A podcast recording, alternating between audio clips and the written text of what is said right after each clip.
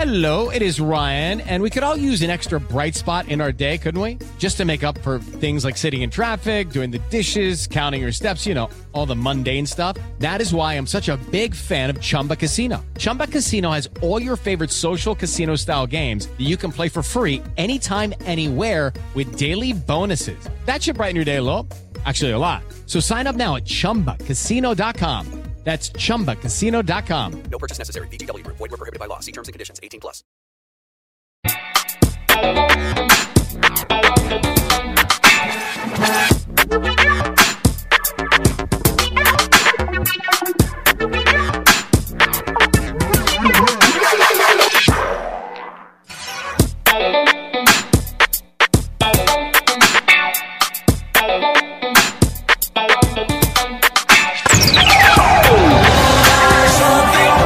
Futebol na gringa. Começou, meu povo, estamos ao vivo no YouTube da Jovem Pan Esportes com Futebol na Gringa nessa segunda-feira. Eu sou João Vitor Rocha, que ao meu lado Tauan Teixeira e Pedro Ciola, ou não sei se é Tauan Teixeira. Vamos saber, vamos descobrir quem é você, colega. Eu tô meio na dúvida hoje, mas eu acho que eu ainda sou o Tauan. Você tá na dura? É, tô meio, tô meio latino hoje. Você é o mexicano de Bogotá, né? Exatamente. Maravilhoso. Pensei que ele ia falar em espanhol, mano. É, tô, tô Maravilhoso. treinando, tô treinando. Janeiro eu tô lá na Argentina. Galera, vamos falar hoje sobre sobre o título do Flamengo, os títulos do Flamengo da Libertadores e do Campeonato Brasileiro, mais, mais focado no- na Libertadores, obviamente, futebol na gringa, né? Faz sentido. É, mas vamos, vamos, vamos discutir muito esse jogo contra o River, se o Flamengo é um dos maiores clubes da história do futebol brasileiro, como é que vai ser no Mundial, vamos fazer tentar prever como vai ser o Mundial. Mas antes de, de qualquer coisa, Tauan, ou seja lá quem você for, me dá teu destaque inicial, companheiro. Hoje pode me chamar de Tauan, mas pode me chamar de. de. de Enzo também. Não sei. Tá bom. Não sei. É, cara, Enzo Pérez? destaque- é, Enzo Pérez. O meu destaque hoje vai pro Renier. O Renier que é o jogador mais jovem a conquistar a Libertadores, tendo seu nome em palíndromo.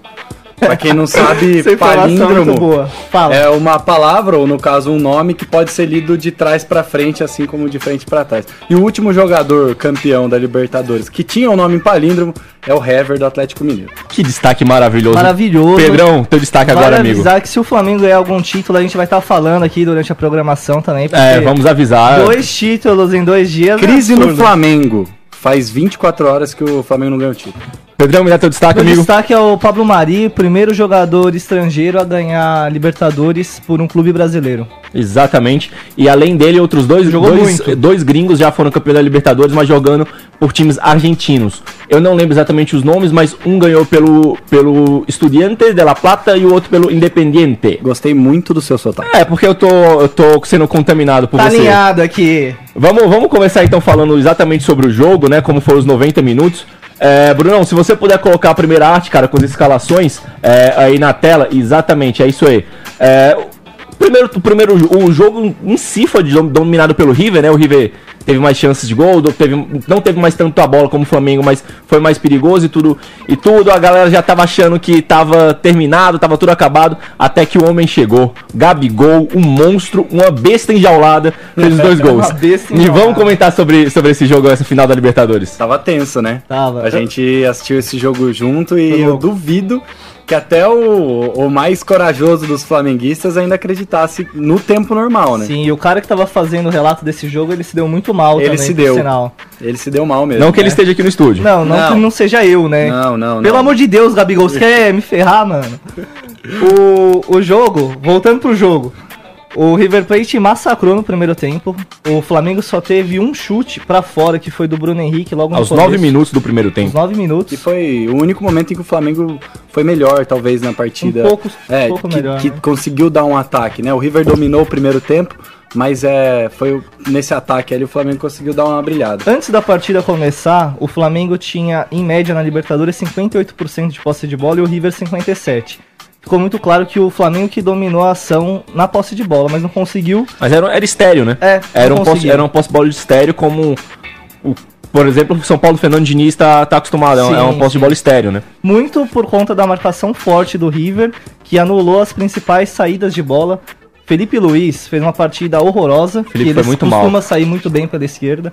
O Gerson muito bem marcado e a bola não conseguia chegar no Arrascaeta e no Everton Ribeiro, muito por conta do Enzo Pérez, que fez um primeiro tempo fantástico. Pra mim, foi o melhor jogador do primeiro tempo na final. O gol saiu aos 14 minutos do Borré, uma falha de. Falha conjunta da zaga, mas em principal destaque. furada uma furada do, do. Gerson e do Ilharão, né? O Ilharão também muito mal no primeiro tempo, junto com o Felipe Luiz, eu acho que foram os dois principais pontos negativos do, do Flamengo na, na primeira etapa. Mas na segunda etapa ficou aquele jogo mais banho-maria, né? Mais, mais calmo. Parecia que o River tava querendo administrar, apesar de administrar 1 a 0 né? É meio estranho no final de Libertadores. O time tava com tanto tanta mais força fisicamente do que o, do que o Flamengo, mas no final das contas foi castigado, né? É, o, o River que no segundo tempo é, deu uma afrouxada na marcação, né? Se no primeiro tempo eles anularam muito bem o Gerson, que é quem faz o Flamengo jogar, né? Que é quem abre os laterais, quem consegue dar a bola no pé do Everton Ribeiro pro Everton criar é, essas jogadas entre as linhas, o River é, perdeu um pouco de foco no segundo tempo, talvez acreditando que o Flamengo, que era estéreo, como você disse, não ia ter chance. É, e aí é, o gol começou a amadurecer no segundo tempo. A gente tem, a gente tem um áudio aí, Bruno. Se você puder colocar o áudio do Andrade, cara. É o Andrade campeão da, da Libertadores em 81 com, com o próprio Flamengo, campeão como técnico do Brasileiro de 2009. É, ele meio que fez um- um- uma análise perfeita do que foi, do que foi o, o começo de jogo e o primeiro tempo do, do River e Flamengo. Se você puder colocar aí a, o áudio dele, a gente agradece, Bruno. O, o, o River estava com um time muito focado, um time muito concentrado naquilo que ia fazer, sabe? Com, essa parte tática bem, bem, bem resolvida, sabe? E ele conseguiu neutralizar o, o, o, o, o meio campo também, que é um ponto forte, né? É, é basicamente isso que o Andrade falou, né? Sim, Fala não só o meio campo, como também as laterais, né? O Rafinha foi outro jogador que no primeiro tempo, pelo menos, não fez uma boa partida. Saiu desfigurado da partida. Coitado, Nossa, levou duas cabeçadas Duas cabeçadas. pesadas, né? E sofreu com o De La Cruz no primeiro tempo também, que tava jogando bastante pelo lado esquerdo. O River montado pro contra-ataque, né? É, o Galhardo montou esse time para essa final muito bem, né? Sabendo anular os pontos fortes do Flamengo e sabendo ir na fonte do problema que era o Gerson. Pelo Você- menos no primeiro tempo deu super certo. Você que está acompanhando a gente ao vivo no YouTube da Jovem Pan Esportes, deixe seu comentário, vem fazer o programa com a gente, responde a pergunta que a gente deixou se o Flamengo é de fato o maior time da história do futebol brasileiro. É, o que, que você achou do jogo? Se você ficou impressionado com o River, se você achou o poder de reação do Flamengo muito forte, é, deixa seu comentário e faz o programa com a gente que eu tô acompanhando, tô lendo tudo, beleza? Vamos, vamos mudar agora, mudar um pouquinho de foco e vamos falar agora do Flamengo. Os minutos finais do Flamengo, Gabigol com gol aos 89 minutos e 92 minutos do segundo tempo, já nos acréscimos. É, o rapaz está endiabrado, vamos dizer assim, tá abençoado. É, a gente viu o Flamengo pecar na, no- no jogo O jogo todo, inteiro, né? por causa também do emocional, da, da final e tal. E foi quando, é, nesse finalzinho, que deu uma elucidada na cabeça, assim, que falou, cara, ou é agora ou é nunca. E aí as tomadas de decisão que, que eles estavam tomando é, durante o jogo conseguiram é, é, criar alguma coisa realmente factível. É, ali, né? o, o River Plate perdeu também o fôlego, né, no- na parte de final. Eu tive essa mesma impressão. É, eu, acho tive essa impressão Acabou dando um pouco mais espaço. É, tem um áudio do Andrade que ele vai falar um pouquinho também da, da mudança importante que teve. Eu acho que as alterações do Gadiardo não, não foram boas. É, saiu o Nacho Fernandes por lesão, mas ele poderia ter escolhido o Quinteiro, que é um jogador que faz mais ou menos a mesma função e tem mais ou menos as mesmas características é, de segurar a bola, de prender a bola um pouco mais no ataque. É, perdeu o contra-ataque com a entrada do Prato. Acho que poderia ter colocado um jogador um pouco mais leve no lugar do Borré se ele estava cansado. É, é engraçado pensar no Prato, porque teoricamente quando você coloca um centroavante, você quer que ele segure bola na frente. E o Prato arriscou muito, arriscou de fora da área, arriscou quando teve a bola no pé, então... Você estava falando de tomada de decisão, o Prato errou todas, né? Porque é, foi chutar a bola que não precisava chutar. No lance que origina, originou o primeiro gol, ele tenta tocar, erra, recebe de novo e erra de novo, e é desarmado pelo De Arras- De Arrascaeta. Então, tipo, ele errou todas as tomadas de decisão no jogo. E o, Andrade, que a gente conversou com ele mais cedo, deu, deu meu o turn point, falou aí pra ele qual foi o turn point da, da, da, da virada do Flamengo na, pra conquistar o título. Bruno, se você puder colocar aí, cara, a definição do Andrade do que foi a mudança de. que deu a virada pro, pro Flamengo, a gente te agradece, cara.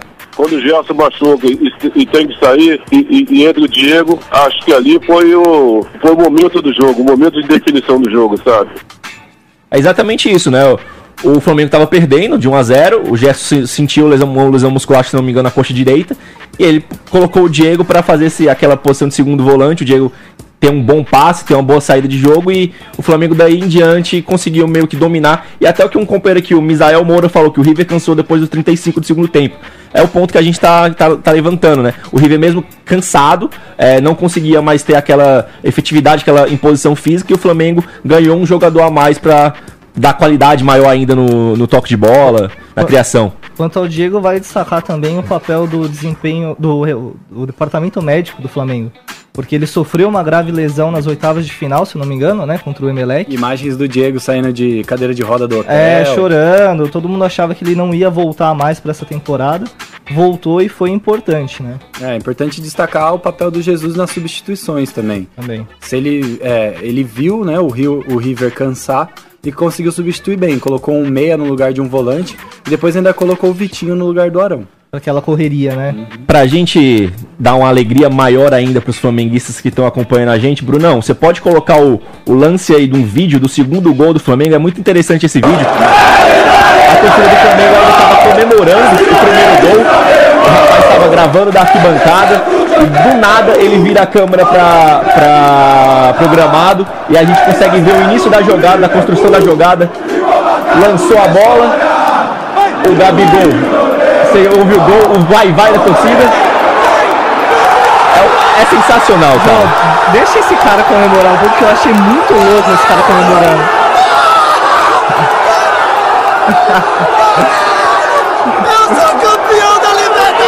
Sensacional. Acho que foi exatamente o que todo torcedor do Flamengo sentiu. E o Everton Cara, Ribeiro ainda faz aquele Ó, assim, ó. Eu não sou acabou. flamenguista, cara. também não, mas arrepia, eu não sou velho. flamenguista, eu tô longe de ser flamenguista, pra ser sincero, mas eu arrepiei com esse vídeo, cara. Esse jogo foi maravilhoso. É, bizarro, cara, é impressionante. E eu acho que o River tava muito desestabilizado depois de tomar um gol faltando dois minutos pra acabar o jogo. E o Pinola, que fez uma partida praticamente perfeita, acabou falhando no final e entregando esse gol de bandeja, porque ele erra num corte bobo e depois erra ajeitando Estávamos, estávamos nós três aqui na, na redação da Jovem Pan esse, esse sábado acompanhando o jogo. É, não vou dizer quem, obviamente, mas teve um narrador aqui da Jovem Pan que saiu aos gritos depois do, do, É segundo verdade. gol, xingando verdade. outras pessoas aqui da. Mandou, mandou um chupa e falou que os secadores, enfim, podem ir pra aquele lugar lá. Maravilhoso. Ao vivo. O, o clima, da, o clima tava bem amistoso aqui na redação. E me atrapalhou final. no texto ainda. atrapalhou o texto. Maravilhoso. Vamos, vamos rapidinho fazer aqui uma análise do, do primeiro gol do, do Flamengo, né? Que foi aquele erro do Prato. O Arrascaeta, um jogador extremamente importante, conseguiu roubar a bola do Prato.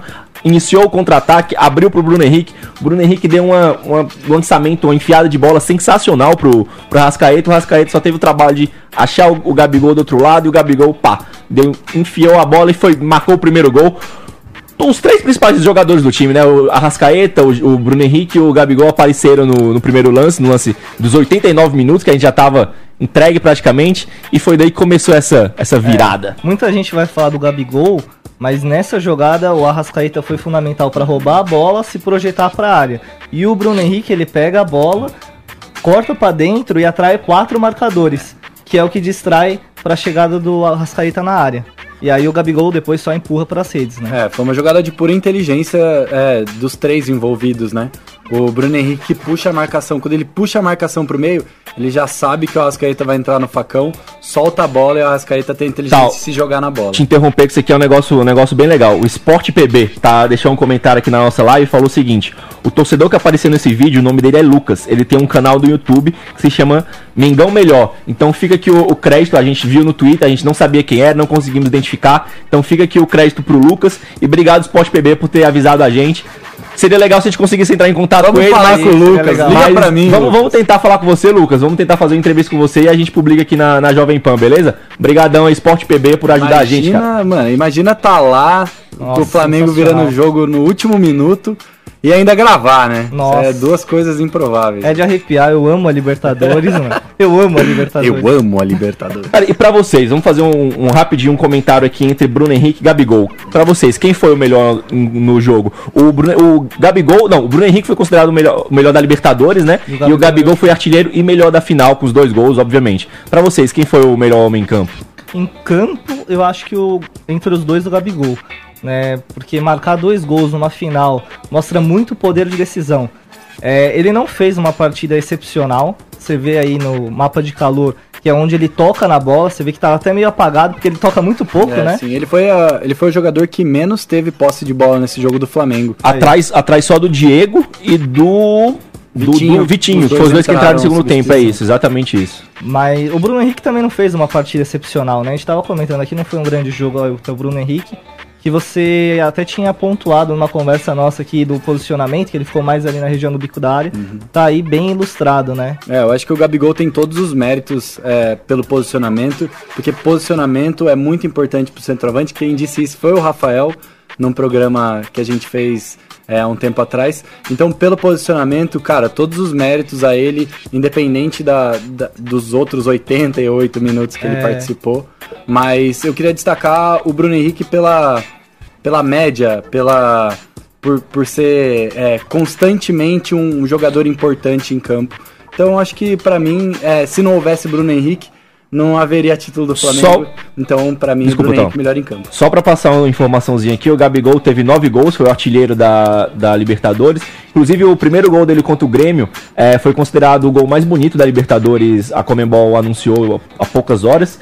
Eh, ele fez dois gols na vitória contra o Emelec, né, naquele... naquele o Flamengo tava perdendo por 2 a 0 nas oitavas de final, perdeu lá no, no Equador Importantíssimo. e fez os dois gols já no começo do jogo, acho que 9 e 17 minutos, o Flamengo já empatou por 2 a 2 então ele teve dois dobletes, digamos assim, na Libertadores. E o Bruno Henrique teve cinco gols e teve dois gols na, na- no jogo de ida contra o Internacional, pelas quartas de final, que foi quando abriu já o caminho pro, pro Flamengo se classificar pra, pra semi, né? Tem um lance muito legal do Gabriel, é, logo antes do primeiro gol né, que ele marca, que ele faz uma falta no campo de defesa do Flamengo e ele faz assim, tipo, pô, calma, preciso ter calma agora. Logo depois o Prato perde a bola e sai o gol.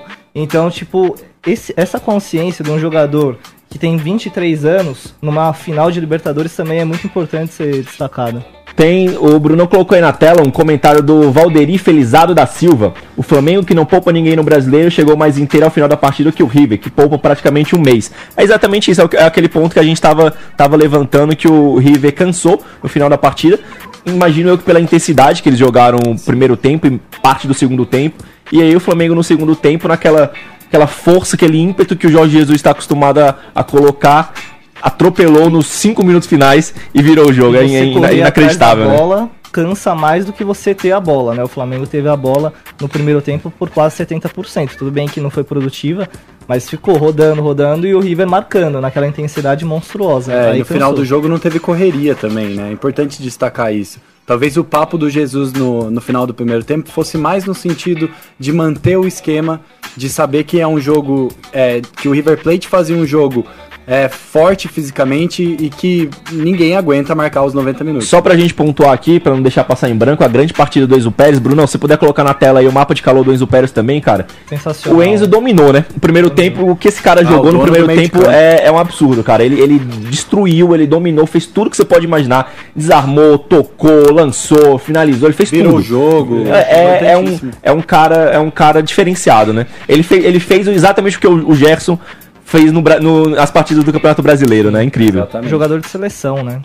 Jogo, exato, jogador de seleção jogou, inclusive, com o Jorge Jesus no Benfica, né? É. Vamos passar agora.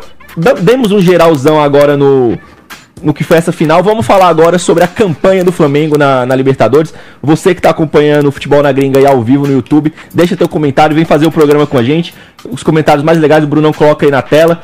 Galera, vamos falar então. O Flamengo não começou, não começou muito bem o primeiro o, a Libertadores, né? Vamos dizer, é, foi líder da, na fase de Quatro- grupos. É, ok, quatro rodadas, nove pontos, mas, mas não era tão, tão constante, tão confiável. Tem um detalhe, o Flamengo começou a Libertadores com o Abel Braga, né? Sim. É, na fase de grupos inteiro, o Abel Braga era o, era o treinador do Flamengo.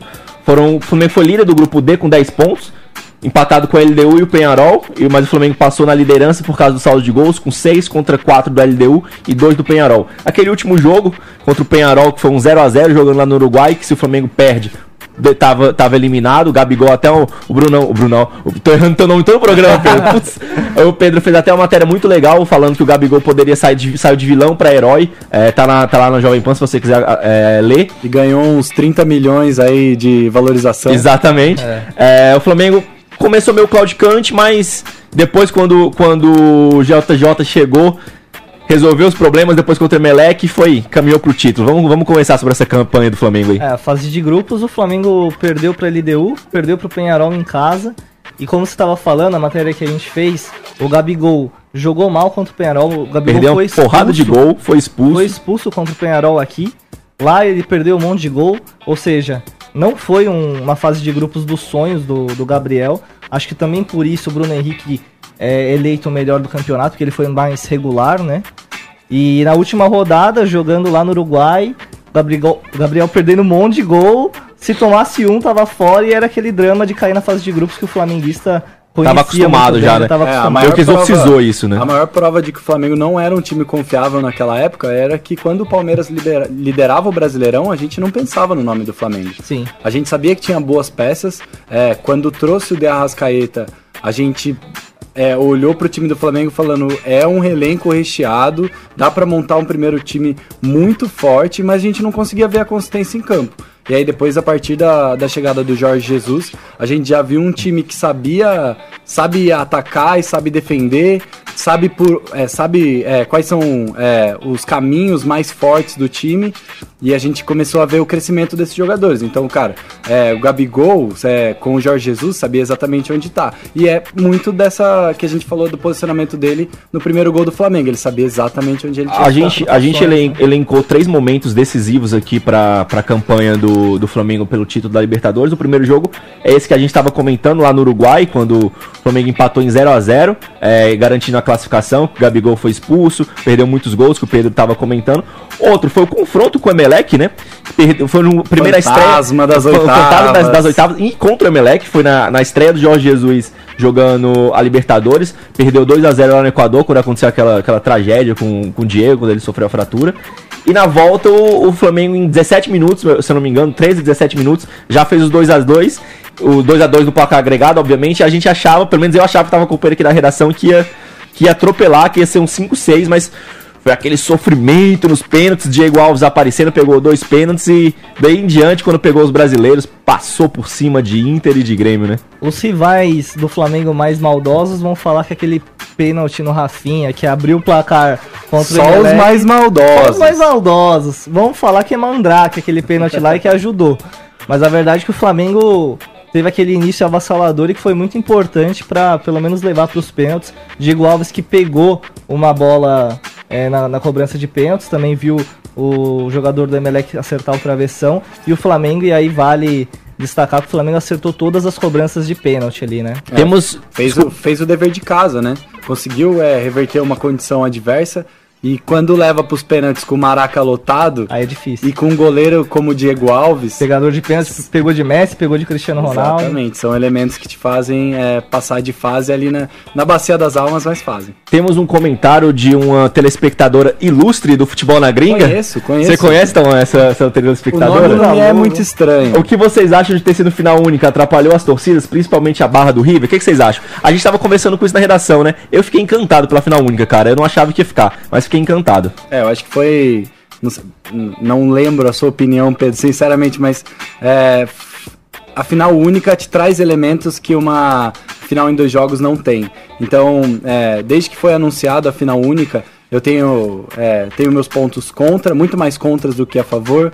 Por exemplo, é, no Maraca, que é um estádio grande, que você tem setores populares, você conseguiria colocar torcedores, é, enfim, que moram na periferia, que, que geralmente são a grande massa dos times, você consegue colocar lá dentro. Quando você faz uma final em outro país, você exclui esses torcedores do estádio.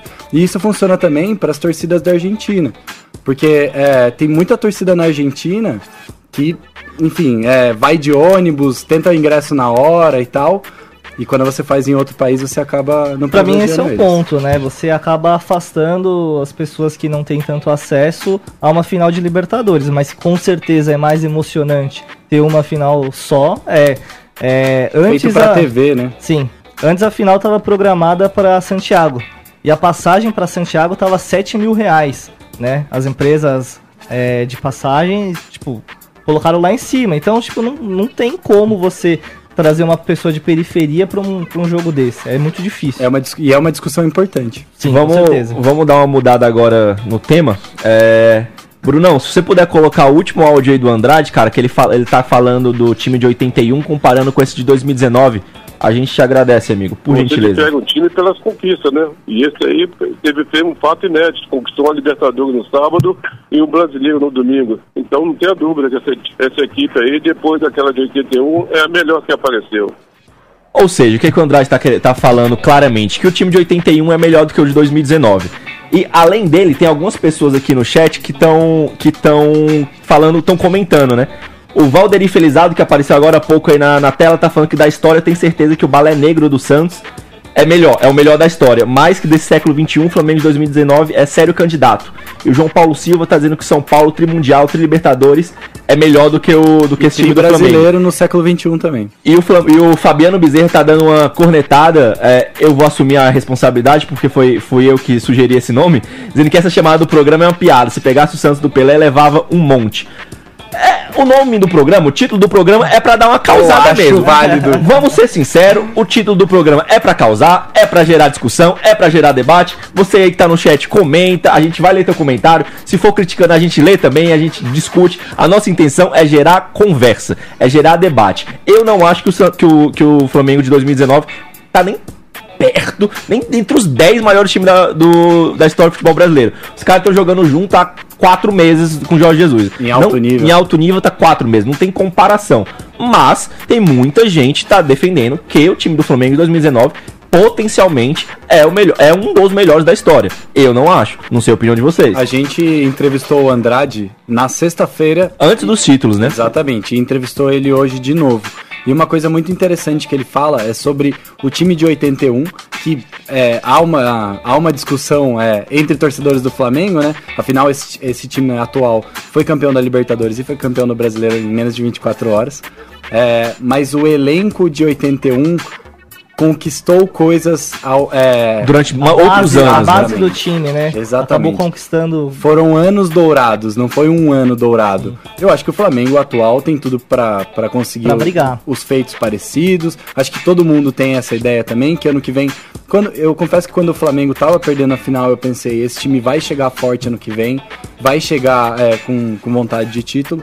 Então acho que tem um caminho a percorrer. Acho que não dá pra cravar ainda. Mas tem um caminho a percorrer, pelo menos o melhor time do século XXI, acho que dá pra chegar. Eu acho que esse debate do melhor time do século XXI dá pra gente ter, sim, tranquilamente. Agora, a gente tá falando de eras, né? A era do São Paulo, a era do Santos. O Flamengo começou há quatro meses. Exato, Então perfeito. não, não, não dá, assim, ainda pra comparar. Concordo com o Andrade que colocou é, o time do Flamengo dos anos 80 acima, como vários outros times de Santos. O próprio Corinthians, agora numa história recente, conseguiu mais do que o Flamengo. E sinceramente, se eu fosse, se eu tivesse ganho Libertadores e Mundial, eu também falaria que meu time é melhor, entendeu? Eu sou clubista mesmo. A Letícia Emanuela tá dizendo que pra, em 2019, pra igualar, falta o Mundial, que é exatamente isso. O Santos de Pelé, da- do time do Pelé de 62 63, foi campeão brasileiro da Libertadores e Mundial no mesmo ano. E Paulista também. E Paulista também. É, o Flamengo vai ter a oportunidade de jogar o Mundial. A gente tem até algumas informações aqui do Mundial pra. Como o Tauan gosta de falar, o futebol na gringa é serviço. É informação, meu O. Flamengo estreia no Mundial no dia 17 de dezembro contra o Al Hilal, que é o time da Arábia Saudita, que foi campeão da Copa da Ásia é, nesse final de semana, que é o time, inclusive o time do Coelá, pode reencontrar o Coelá, ou o Esperança da Tunísia, que aí foi campeão africano. E o Liverpool estreia no dia 18 de dezembro contra o Monterrey no México, campeão da CONCACAF, ou o vencedor do Al Sadd da- do Catar, que é o time da time do país sede, e o eu não vou saber pronunciar o nome, então você neozelandês que está acompanhando a gente, você me desculpe, mas é o Renegade, Renegade, não faço ideia de como pronunciar esse nome, que é o campeão da Oceania. E a final será no dia 21 de dezembro, no sábado, às, 20, às 12 horas e 30 minutos, João. horário de Brasília. Vai ter programa de Mundial aqui no Futebol na Gringa? Vai ter E? programa de Mundial na segunda-feira, dia 23 de dezembro, Ah. pós-Mundial, pós-final de Mundial, e a gente espera que seja com o Liverpool e Flamengo fazendo um jogaço. Eu não vou estar presente, um companheiro nosso vai estar aqui presente para abrilhantar, muito mais inteligente, muito mais bonito do que eu, para fazer esse programa com o Tauan e com o Pedro. Sinceramente, eu tô um pouco decepcionado com esse elenco do Flamengo, porque eu não vi ninguém dizendo, é, vamos lá ver se o Flamengo é, se o Liverpool é tudo isso mesmo, entendeu? Saudades do Léo falando isso Saudades, do Barcelona, né? Voltando rapidinho aqui à discussão que a gente estava fazendo do maior time do- da história, o Walter Bueno Games é, tá dizendo que não, é, não era para ter nem essa discussão. O maior time da história do próprio Flamengo não, nem, não é o maior time da própria história do Flamengo, imagino de todos os tempos. É, ent- é isso, cara. A gente tá querendo gerar o debate, gerar discussão. É, é isso. Vamos passar algumas outras informações aqui, algumas discussões que a gente levantou, algumas curiosidades. O Gabigol, cara, a gente tava falando sobre o Gabigol há até pouco tempo. O Gabigol pode se igualar ao Coutinho da, da- do ano de 62. No ano de 62, o Coutinho foi artilheiro da Libertadores e do Campeonato Brasileiro. O Gabigol já, já foi artilheiro da Libertadores e tá caminhando para ser artilheiro do Campeonato Brasileiro. Então, é isso que a gente pode ver, essa, essa discussão do time do Pelé e tudo mais. O Coutinho tá aí como o único cara que conseguiu esse feito. E o Gabigol pode, pode igualar um dos maiores camisas 9 da história do futebol mundial. Caiu bem demais esses dois gols do Gabigol na final, hein? É, a temporada perfeita do Gabigol. Acho que dá até pra gente gerar um debate aqui, pro pessoal que tá assistindo, se é o me- a melhor atuação de um atacante no século XXI. Pelo menos aqui, porque é um alto número de gols, participação com assistências, gols decisivos, né? Então, eu acho que ele tá muito valorizado. Ele é novo.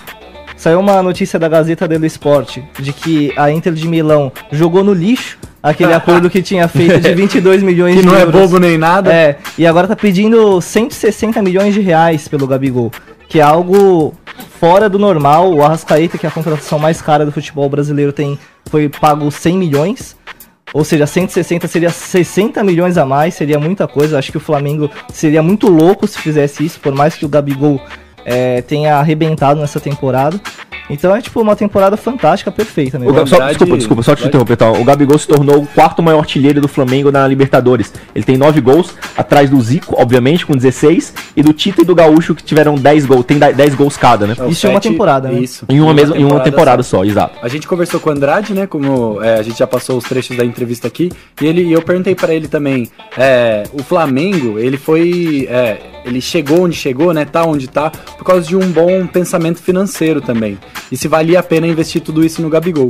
Aí ele disse, óbvio, como torcedor, que tem que segurar, claro, e que é um jogador que já tem um, um encaixe bom nessa equipe e que às vezes você abre mão dele e você traz outro e não encaixa do mesmo jeito. E aí você não postula a, a títulos como da Libertadores. Além do dinheiro, tem a questão é se ele vai querer ficar no Flamengo, porque ele é jovem, é muito cobiçado depois dessa temporada. Então, tipo, não sei se ele vai querer ficar. A mesma coisa o Jorge Jesus, né? O Jorge Jesus já falou que quer ganhar a Champions League também. É, hoje a gente conversou com o Andrade e ele o Andrade falou assim: ah, se o Jorge Jesus não ficar, eu sugiro o Renato Gaúcho, que tem mais ou menos o mesmo estilo ali de jogo. E polêmico. polêmico, polêmico, polêmico. Vamos, vamos, vamos dar um- uma passadinha aqui rapidinho. Vamos passar para Campeonato Brasileiro para trazer exatamente esse teu, esse teu ponto aí, Pedrão. Muito obrigado. Muito, muito obrigado, ganchos, né? muito obrigado pelo gancho. É, com o título do Flamengo na, na Libertadores, abriu-se um G8, podemos dizer assim, né? Graças a Deus! É, Amém! São Paulo, Inter e Corinthians, os três praticamente garantiram classificação na Libertadores com, com o, o título do Flamengo, né? O Flamengo abriu a sétima vaga, o Atlético Paranaense, que era campeão da, é campeão da Copa do Brasil, tá lá entre os cinco também, abriu a oitava vaga, então os times que estavam fora, né? O Inter e o Corinthians estão em sétimo e oitavo, meio que garantiram. O Corinthians está com 50 pontos. Se eu não me engano, o Bahia, que é o Bahia e o Goiás, se eu não me engano, estão com 46, que são nono e décimo, que são os times mais próximos. 44, desculpa, se não me engano, são- é 44, são 6 pontos de diferença. Então, basicamente, o Corinthians precisa ganhar os dois jogos que tá, tá em, tem em casa para garantir a classificação. Vamos, vamos, vamos falar desse, desse Grêmio aí, vai. Vamos falar desse Grêmio. Vocês acham que o Renato Gaúcho conseguiria manter o, o nível do, do Flamengo, do, do Jorge Jesus? E se a torcida ia abraçar o, o, Gaúcho como abraçou o Jorge Jesus depois de todas essas polêmicas que o, que o Gaúcho se meteu com, com o Jorge Jesus e com a própria torcida? Olha, eu acho que o Renato Gaúcho, se caísse no Flamengo, ia bem. Não tenho nenhuma dúvida disso. O elenco é, já é um elenco vencedor. Acho que o trabalho dele seria muito mais a manutenção, é, porque não, é, não vejo ele começando um trabalho do zero. E a motivação também. É, trabalhar esse vestiário, pra. Cara, o Flamengo é um time grande, que precisa almejar coisas grandes e ano que vem a gente pode ser bicampeão da América. É, o Jorge Jesus acabou elevando a barra, né? Agora Pra todo mundo, pra né? todo mundo. Inclusive pro Então, Tite. se tem um substituto do Jorge Jesus, automaticamente a torcida do Flamengo vai querer cobrar aquele nível do Jorge Jesus. Eu acho que o Renato Gaúcho conseguiria, porque ele fez um trabalho muito bom no Grêmio com um elenco mais fraco. Só fazer um, só fazer é um uma adendo. característica dele. Só fazer um adendo aqui, o João Carlos Souza Santos é, tá dizendo que tem 45 anos e nunca tinha visto o meu Mengão jogar do jeito que joga hoje. Então, tipo, é uma discussão super válida. O cara tem 45 anos, ele viu muito Flamengo. Mas, amigo, você viu muito Flamengo ruim também. Porque no começo da- dos anos 2000, o que tinha de Flamengo ruim. Brigando pra não é- sair ali, Era né? um absurdo. Ah, então, o que tinha de time brasileiro. o, ti- ruim, calma, o né? que tem de time brasileiro ruim hoje. A gente viu, viu a final da Libertadores no, na, no sábado. No domingo a gente foi assistir depois Corinthians e Botafogo e Palmeiras e Grêmio. Me deu vontade de furar meus olhos. São Paulo e Ceará foi São muito Paulo e Ceará também. também um negócio horroroso. Eu sinceramente preciso dar a minha opinião aqui, porque eu falei pros meninos, eu gosto de ver time ruim depois de ver time bom. Porque daí falou. você volta, pro- você volta, Volta pra sua realidade, volta pra realidade. É Daqui a pouco tem estadual, aí que fica ruim mesmo. Exato, Meu vai Deus jogar em. Mirassol, entendeu? Grama meio Botafogo e Ribeirão ali. Eu quero ver esse Flamengo jogar contra o Madureira. Eu É quero ver o Jorge Jesus ver. jogar contra o Madureira. É, eu quero ver Ele ganhar carioca. Eu, eu quero ver ele jogar o Campeonato Carioca, quero ver se ele é bom mesmo, ganhando o Campeonato Carioca, ganhando a Série B. Quero ver ganhar Campeonato Carioca com os caras voltando de férias, entendeu? Que bate as feijoadas dia sim, dia não, Com bebe 5 quilos caipirinha pra mais, caramba. assim, tipo é. o Hazard. Aí é fácil, ganhar Libertadores é fácil. Já estamos passando do limite da bobagem, então é isso, meu povo. Muito obrigado. Na próxima segunda-feira teremos um, pro- um Futebol na Gringa novamente ao vivo às 5 e 10 5 e 15 mas às vezes atrasa. Às vezes atrasa. A gente espera você na próxima segunda-feira. Valeu! Valeu, valeu.